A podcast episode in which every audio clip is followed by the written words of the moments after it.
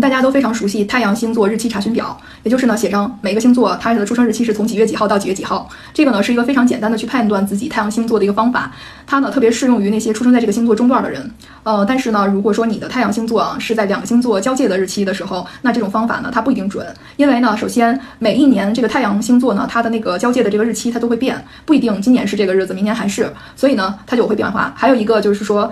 当它太阳从一个星座到另外一个星座改变的时候呢，它并不是从零点零分开始的，而是呢有一个日有一个时间。那么如果你出生在这一天的这个时间点之前呢，你的太阳星座是属于前一个星座的；而出生在这个时间点之后呢，就是属于属于后一个星座。所以同时同样是出生在一天的人，他也有可能是两个不同的太阳星座。那我遇到过呢，就是双胞胎刚好呢就是出生在换座的前后啊，两个人太阳星座是不一样的。呃，所以呢这种情况你就最好呢是用呃星盘查询的方式去确认一下自己的太阳星座到底是不是对的，因为有的时候有人说他自己不不太像自己的太阳星座，或者我们从自他们表面也能看出来他不太像，比如。有一个朋友，他明明是一个太阳巨蟹，但他一直以为自己是上升太阳双子。那我们看了他的星盘呢，就知道他出生的时候呢，刚好是在那天的下午，而那天上午是双子，下午就是巨蟹了。所以他那么多年，大概有四十多年吧，他都误会了自己的太阳星座。那如果你知道这个原理呢，就去自己去查一下。其实查星盘呢也很简单，你就输入新浪星盘查询，就可以输入自己的生日啊日期，然后时间和地点，就可以查到了。